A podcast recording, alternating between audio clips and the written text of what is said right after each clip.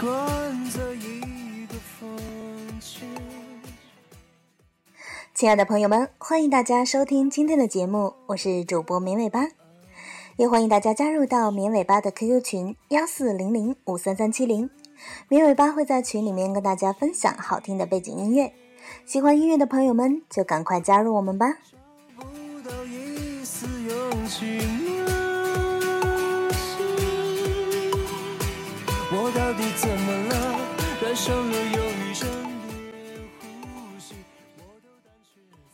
今天的节目呢，开车的朋友可以听一下。我们要讨论的就是交通事故中肇事司机在救人和保护现场两个方面应该如何选择呢？我们首先来举一个真实的案例：一辆轿车在道路上正常行驶，突然冲出了一个拾荒的老太太到马路中间来捡瓶子，轿车刹车不及，撞在了老太太的身上。当时为了救人。这位司机呢，就将老太太扶上车，送到了最近的医院。检查完了，人没有什么事儿。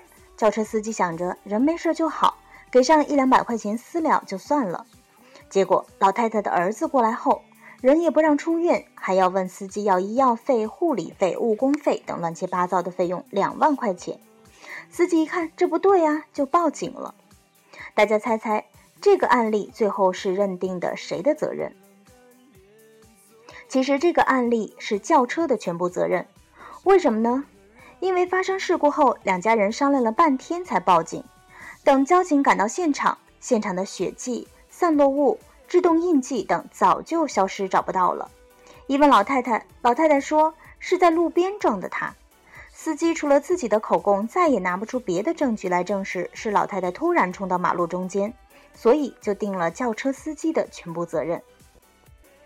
可能有人就问了，不对呀，司机拿不出证据证明是在马路中间撞的，可是老太太也拿不出证据证明是在马路边上撞的呀，为什么不定一家一半，或者是出事故证明呢？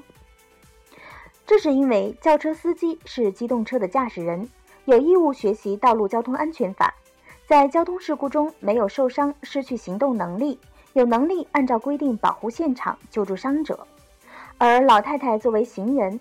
可以不必学习交通安全法，在交通事故中又受了伤，丧失了行动能力，无法保护现场，因此，因证据灭失导致事故成因无法查证的，轿车司机具有不可推卸的责任，应当负事故的全部责任。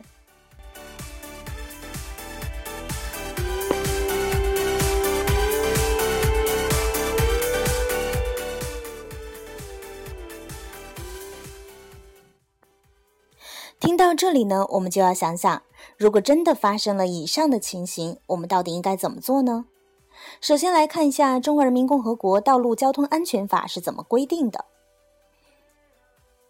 第七十条是这么讲的：在道路上发生交通事故，车辆驾驶人应当立即停车，保护现场，造成人身伤亡的。车辆驾驶人应当立即抢救受伤人员，并迅速报告执勤的交通警察或者是公安机关交通管理部门。因抢救受伤人员而变动现场的，应当标明位置。乘车人、过往车辆驾驶人、过往行人应当予以协助。仔细多读两遍，就会发现，保护现场和救助伤者并不冲突。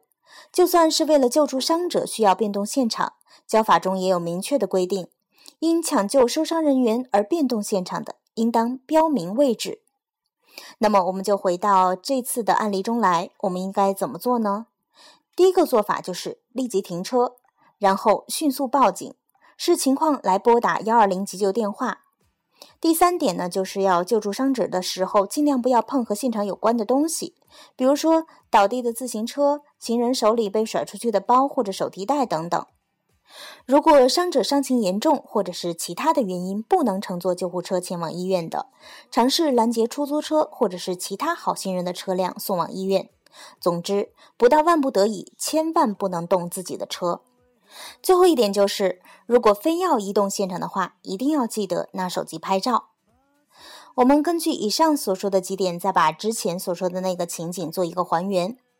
一辆轿车在道路上正常行驶，突然冲出了一个拾荒的老太太到马路中间捡瓶子，轿车刹车不及，撞到了老太太的身上。轿车司机下车后一看，老太太倒在地上，手里捡垃圾的蛇皮袋子也甩在了马路中间，里面的矿泉水瓶子洒了一地。轿车司机赶紧问老太太怎么样，老太太说她头疼。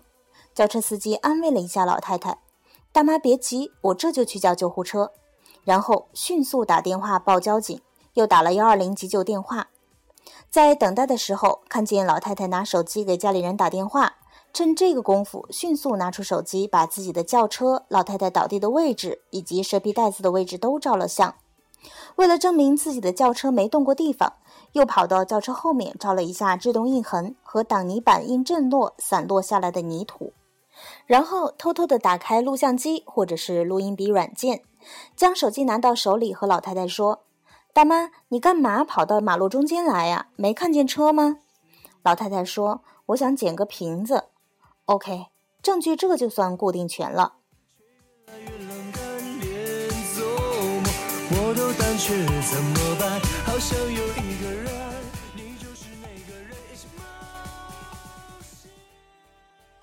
最后再补充一点，在新的刑事诉讼法颁布之后，电子类的证据被正式的认可和承认，所以呢，行车记录仪中的关键证据就能够起到保护机动车权益的作用了。所以要提醒开车的朋友们，五十万的三者险和行车记录仪，两者必须得有一个。